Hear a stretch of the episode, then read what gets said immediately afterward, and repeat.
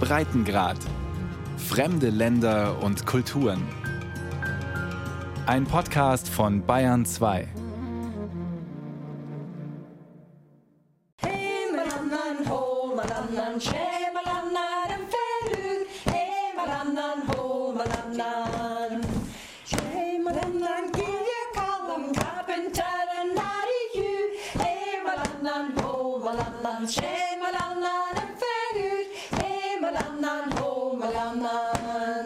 Frauen sitzen an einem großen Tisch. Sie ziehen den Wollstoff Meter für Meter aus dem eisernen Bottich. Sie kneten und schlagen ihn, damit er einläuft, fest wird, Wind und Regen abweist. Deshalb walken sie den Stoff stundenlang. Und damit diese Arbeit nicht zu langweilig wird, singen sie dabei, auf Gälisch natürlich. Englisch ist auf den äußeren Hebriden, den Inseln vor der Nordwestküste Schottlands, nur die Zweitsprache.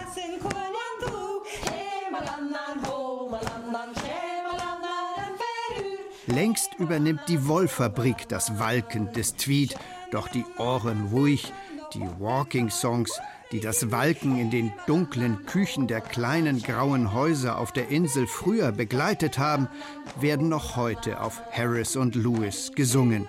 Vom Laxdale Ladies Choir zum Beispiel. Amy McAuley und ihre Walking Ladies proben immer dienstags in der Schulturnhalle von Laxdale auf Lewis. They tell you about village life, really. They can be quite funny, the songs. Die Waldlieder erzählen vom Leben im Dorf. Sie können dabei sogar ziemlich lustig sein. Aber auch traurig.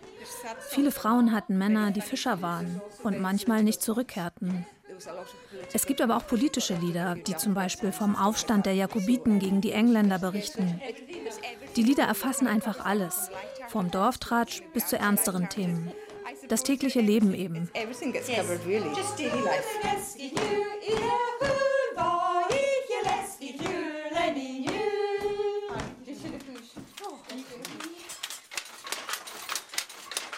Ich stehe jetzt hier vor der Webhütte von Donald John in Laskentyre auf Harris und bin ganz gespannt, den wohl bekanntesten Weber der Insel zu treffen. Ich werde jetzt hier einmal an der Tür klopfen. Ich sehe schon, dass er arbeitet. Hello, Donald John? Hello? Hello? Hello? Hi, I'm Peter. Are you Donald John? I'm Donald John. Oh, that's great to meet you. Meet you. Maybe you're the most famous weaver on, on the island. What do you think? Uh, I, I- think you are. No. Uh, uh, no. You're just kidding me. no, no, no. I'm not kidding. Yeah. Very nice to meet you. And I Come hope. on in. Uh, yeah, on in. thank you very much. Thank you very much. And I hope you can show me how you weave. And then, yeah, I would like you to tell me your your story. And uh, I will try, Peter. I will try. Donald John Mackay setzt sich erst einmal an seinen alten Hattersley-Webstuhl und beginnt wie auf einem Fahrrad zu treten.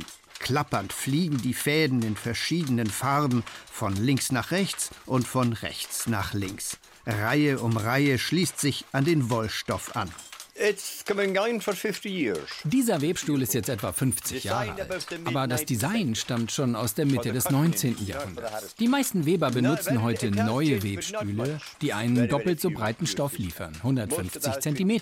Dieser hier liefert eine Breite von 75 cm. Ich habe auf dieser Art Webstuhl gelernt. Ich bin damit aufgewachsen, also bleibe ich dabei. So I'm staying with it. I know this one does me fine. Donald John ist 67 Jahre alt. Er hat das Weben von seinem Vater gelernt, als er zwölf war, und ist immer auf der Insel geblieben. Donald John hat die Höhen und Tiefen der Harris Tweed Produktion miterlebt, den Absturz in den 60er Jahren, als Kunstfasern wie Nylon und die Textilindustrie in Billiglohnländern den traditionellen Wollstoff ablösten und die damals mehr als 1000 Weber auf den äußeren Hebriden aus dem Geschäft drängten. 2003 stand dann aber auf einmal ein Vertreter des US-Sportschuhherstellers Nike vor Donald Johns Webhütte und fragte ihn, ob er nicht vielleicht Harris Tweed für eine neue Schuhkollektion weben könne. At the outset, they wanted 25 meters. Am Anfang wollten sie 25 Meter von mir. Sie schickten mir eine Zeichnung mit dem Muster, das ihnen vorschwebte. Und ich sagte, ich kann das machen. Ich habe ihnen dann aber noch andere Muster geschickt, die ich bereits gewebt hatte. Die haben sie dann genommen und ihre eigene Zeichnung vergessen. Ich habe 800 Meter davon für Nike gewebt.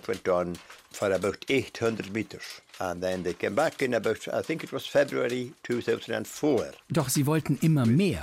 Anfang 2004 orderten sie, wie ich zuerst glaubte, 950 Meter, die in 10 bis 12 Wochen fertig sein sollten. Zwei Stunden später aber kam meine Frau zu mir und sagte, sie hätten nochmal angerufen und wollten tatsächlich 9500 Meter. Viel zu viel für mich allein. Ich habe also die anderen Weber gefragt und auch die Showboast Wollfabrik, die damals vor der Pleite stand und nur noch drei Tage in der Woche arbeitete. Am Ende wollte Nike sogar 20.000 Meter. Und aus der Drei-Tage-Woche in der Showboast Mill wurden 24 Stunden Arbeit an sechs Tagen in der Woche. So rettete die junge Marke den guten alten Harris Street. Auch Converse und Clark fingen an, Schuhe mit Wollstoff-Applikationen zu produzieren. Und Pariser Modeschöpfer wie Chanel und die Londoner Punk-Ikone Vivienne Westwood setzten plötzlich wieder auf den Tweet von der Insel. Der Harris-Tweet hat zwar noch bei weitem nicht die Rekordproduktion von Mitte des vorigen Jahrhunderts erreicht, aber Nike hat immerhin einen neuen Aufschwung ausgelöst, sodass die Harris-Tweet-Produktion auf den Inseln wieder mehr als 200 Menschen Arbeit gibt. Heute werden aus dem exklusiven Wollstoff nicht nur Jacketts hergestellt, sondern auch Vorhänge, Möbelbezüge, Taschen, Portemonnaies, ja sogar Handyschutzhüllen. Von seiner Webhütte aus hat Donald John Mackay einen grandiosen Ausblick auf die einsame Bucht von Luscontyre an der Westküste von Harris, auf den Strand, die Dünen, die Schafswiesen, die Heide. Es ist diese Aussicht, die ihn zu seinen Wollmustern inspiriert. I use the ich nutze die Farben um mich herum da draußen. Die Seemuster, die Farben an Land in unterschiedlichen Schattierungen. Die Insel im Sommer, im Herbst, im Frühling, im Winter. Ich versuche sie in mich aufzunehmen und daraus Tweed zu machen. Aus dem Land entsteht der Stoff.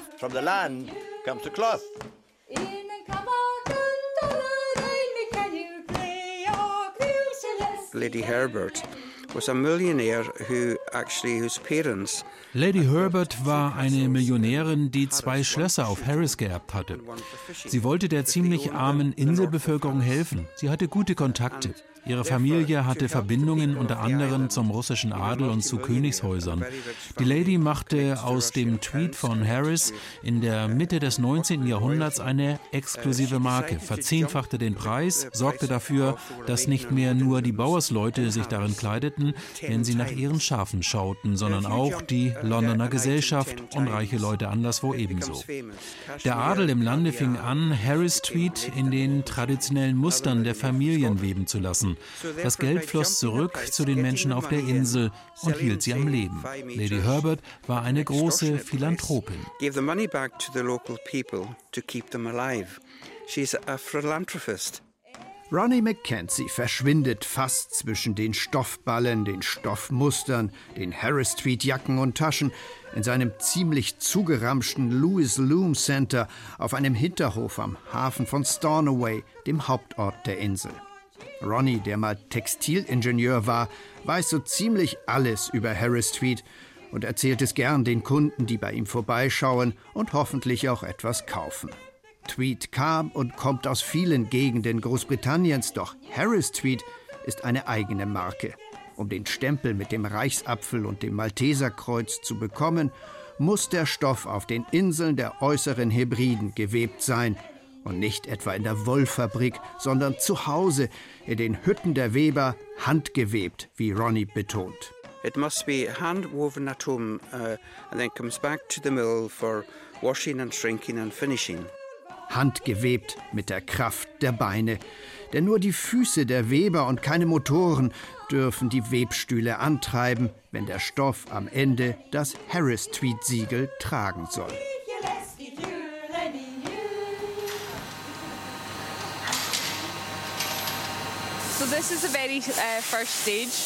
Das hier ist der allererste Schritt der Produktion. Hier wird die geschorene Wolle der Schafe angeliefert. Sie wird gewaschen und dann gefärbt. Das Färben dauert ein bis zwei Stunden. Die Harris Tweed Wolle bekommt hier ihre einzigartige, kräftige Farbe. Ruth Masson ist die Marketingmanagerin von Harris Tweed Hebrides. Das Unternehmen betreibt die größte der drei Wollfabriken auf der Insel, die Shawburst Mill, die einst vor der Pleite stand. Heute arbeiten hier wieder 70 Frauen und Männer. Die Spinnerei übernimmt den gesamten Produktionsprozess, nur eben nicht das Weben. Nach dem Weben kommen die Stoffe noch einmal zurück in die Fabrik, unter anderem zum Balken. Wir verkaufen in alle Welt. Der größte Markt ist immer noch Großbritannien. Dazu die anderen europäischen Länder, Japan, die Vereinigten Staaten. Insgesamt sind es etwa 60 Länder, in die wir exportieren. Die Japaner wollen meist sehr leuchtende Farben. Die Europäer sind dagegen ein bisschen zurückhaltender.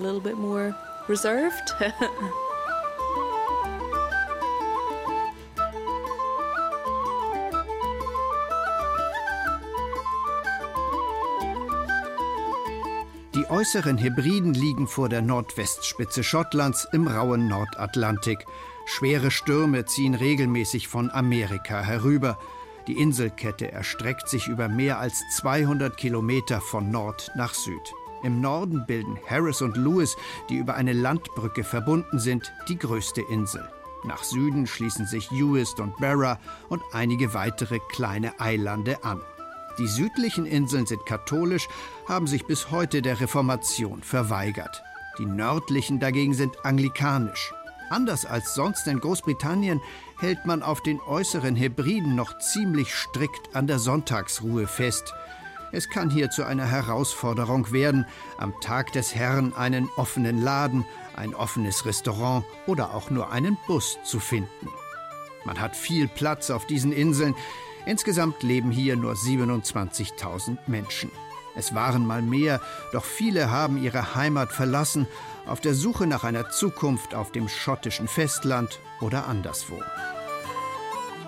Verglichen mit Stonehenge sind die Steine von Callanish noch älter. Älter sogar als die Pyramiden von Gizeh, 5000 Jahre alt. Victoria Harvey ist die Aufseherin des Callanish Besucherzentrums. Der Steinkreis von Callanish auf Lewis zieht jährlich etwa 120.000 Besucher an, die sich hier wie in Stonehenge vor allem zur Sommer- und Wintersonnenwende versammeln. Aus dem Steinkreis heraus haben sie einen atemberaubenden Blick über saftig grüne Schafswiesen und die blühende Heide auf den glitzernden Fjord vor Callanish. Ganz in der Nähe gibt es noch zwei weitere Steinkreise.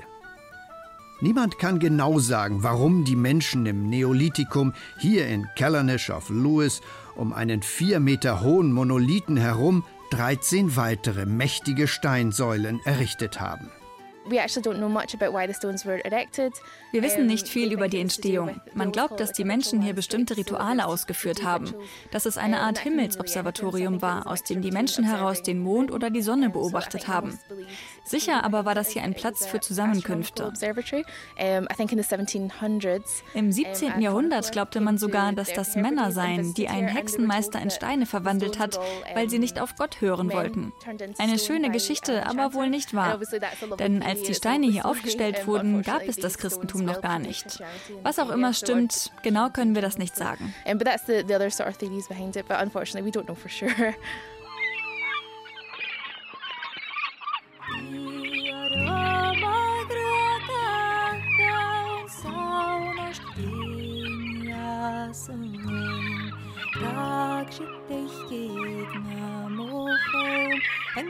Jimmy steht vor seinem kleinen grauen Haus auf den Klippen nördlich von Callanish und zeigt auf die Flannan Isles am Horizont rund 20 Meilen vor der Westküste von Lewis.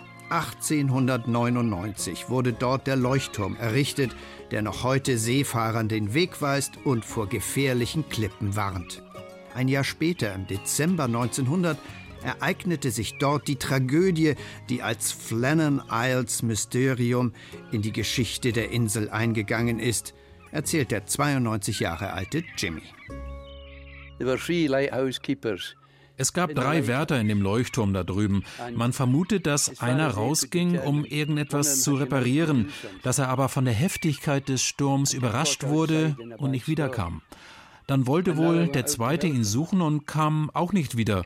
Und der dritte wollte wohl auch helfen und verschwand ebenfalls spurlos. Es war ein mächtiger Sturm.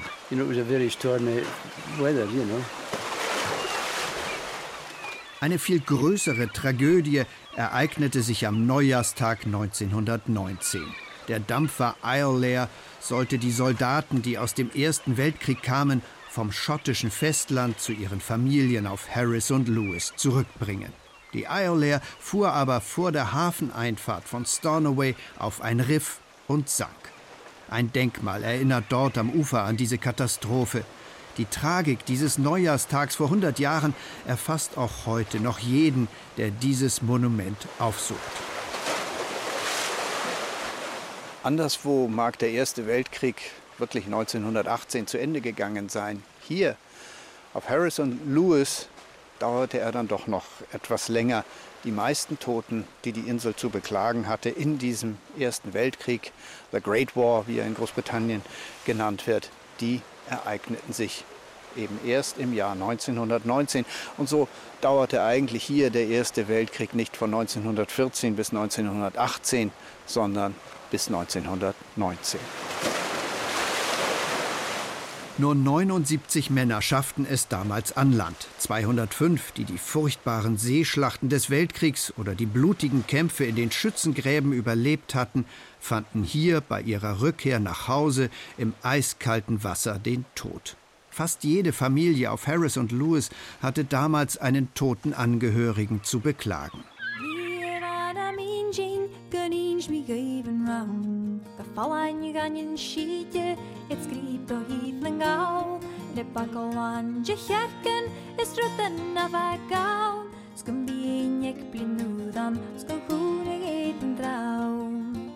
Donald McSween treibt am Südrand von Ness seine Schafe zusammen. Border Collie Bud hilft ihm dabei. Der Hund fetzt über die Wiesen, springt über die Zäune, setzt den Schafen nach. Bud gehorcht aufs Wort, jedenfalls wenn Donald Gälisch mit ihm spricht. Der Jungbauer ist in Ness aufgewachsen, er hatte in der Schule ziemlich gute Noten, ging anschließend nach Glasgow auf die Universität. Doch Donald hat es nicht lange in Schottlands größter Stadt ausgehalten. When I was in school, the, the als ich zur Schule ging, hieß es, wenn du klug bist, dann musst du die Insel verlassen. Deshalb bin ich nach Glasgow gegangen, um Mathematik zu studieren. Doch schon nach einem halben Jahr wurde mir klar, die Großstadt ist nichts für mich. Also ging ich zurück, als hier die Lammungszeit begann und bin seitdem auf der Insel geblieben. Aber ich bin froh, dass ich es ausprobiert habe. Jetzt weiß ich, dass ich hier am glücklichsten bin.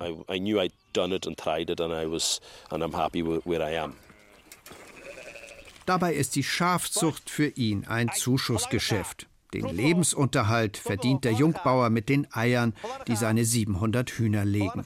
Doch er liebt die Schafzucht.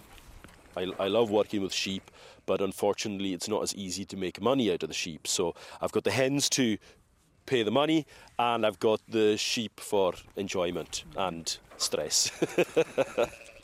Die Schafe halte er einfach zum Spaß und wegen des Stresses, den sie verursachten, sagt Donald und lacht weil Schafe einfach dazugehören, zum Land, das seine Familie seit Generationen bewirtschaftet. Seine Herde besteht vor allem aus Blackface und Cheviot-Schafen. Harris Tweed wurde früher aus der Wolle der Blackface-Schafe gesponnen. Heute macht man aus ihrer Wolle nur noch Teppiche, denn die Blackface-Wolle ist sehr hart.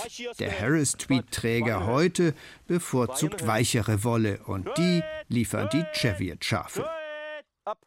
Donald McSween ist 35 Jahre alt. Viele seiner Schulfreunde haben die Insel verlassen, leben heute auf dem schottischen Festland in den Städten. Donald aber ist auf dem Land seiner Eltern glücklich, auch wenn es im Winter ziemlich hart werden kann, draußen bei den Schafen, bei einem Sturm mit Orkanstärke und Starkregen.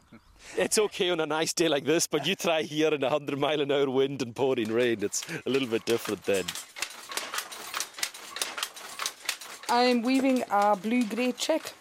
Ich webe gerade ein blau-graues Karo-Muster mit drei verschiedenen Blautönen. Nein, es sind sogar vier Blautöne und ein Grau dazu.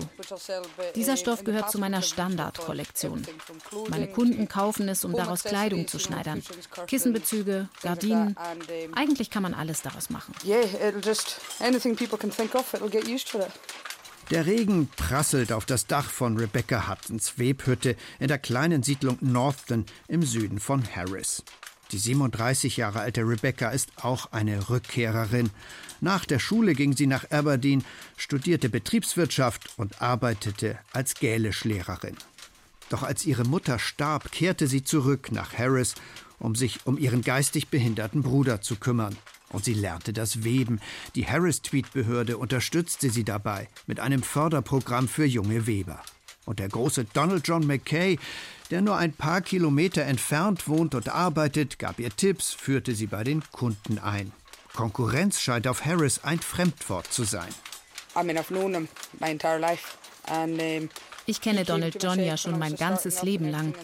Als ich hier meine Webhütte einrichtete, gab er mir erst einmal einen Stoff zum Weben. Ich habe dann immer wieder Stoffe für ihn gewebt und gleichzeitig meine eigenen Muster entwickelt. Donald John war mein Mentor. Er behält sein Wissen nicht für sich, er will es an die nächste Generation von Webern weitergeben. Noch heute schickt er Kunden zu mir. Donald John ist einfach fantastisch.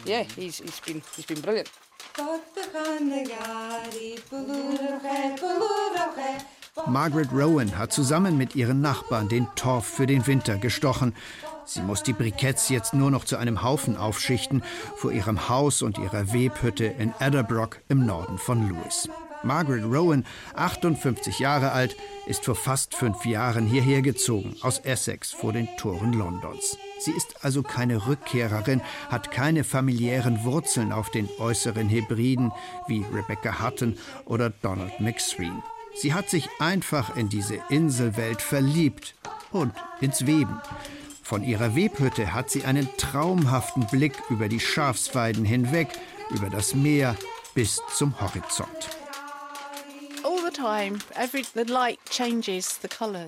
Das Licht und die Farben ändern sich ständig, fast von einer Minute zur nächsten. Vor einer Stunde hatten wir gerade einen wunderbaren Himmel, noch mit Wolken, aber darunter fing bereits das Meer an zu glitzern. Wie ein Gemälde. Diese Farben und das Licht inspirieren mich immer wieder von neuem. Alle meine Tweets basieren auf dem, was ich aus dem Fenster sehe oder beim Spaziergang am Strand aufnehme. Das gibt mir neue Ideen. Margaret Rowan verkauft ihre Stoffe über das Internet oder an Kunden, die zu ihr nach Adderbrook kommen. Sie hat den Harris Tweed weiterentwickelt. Ihre Designs gehen über die alten Harris Tweed Muster hinaus, über die traditionellen Karos und die Fischgrätenmuster. Sie webt gern Streifen. Ihre Stoffe heißen Atlantik, Dunst, Sonnenaufgang oder Muschel. Die äußeren Hebriden sind Margaret Rowans neue Heimat geworden. London und Essex sind für sie jetzt ganz weit weg. Die schweren Stürme, die regelmäßig über Harris und Lewis fegen, schrecken sie nicht. Ich bin ja direkt nach einem Monstersturm gekommen. Die Meteorologen hatten ihn damals Wetterbombe genannt. Meine Freunde und meine Familie waren ziemlich besorgt, als ich ausgerechnet hierher zog. Ob ich das aushalte, dieses Wetter, den neuen Lebensstil, ohne hier jemanden zu kennen. Sie hielten mich entweder für tapfer oder für verrückt. Aber ich bin weder das eine noch das andere. But it was neither of those.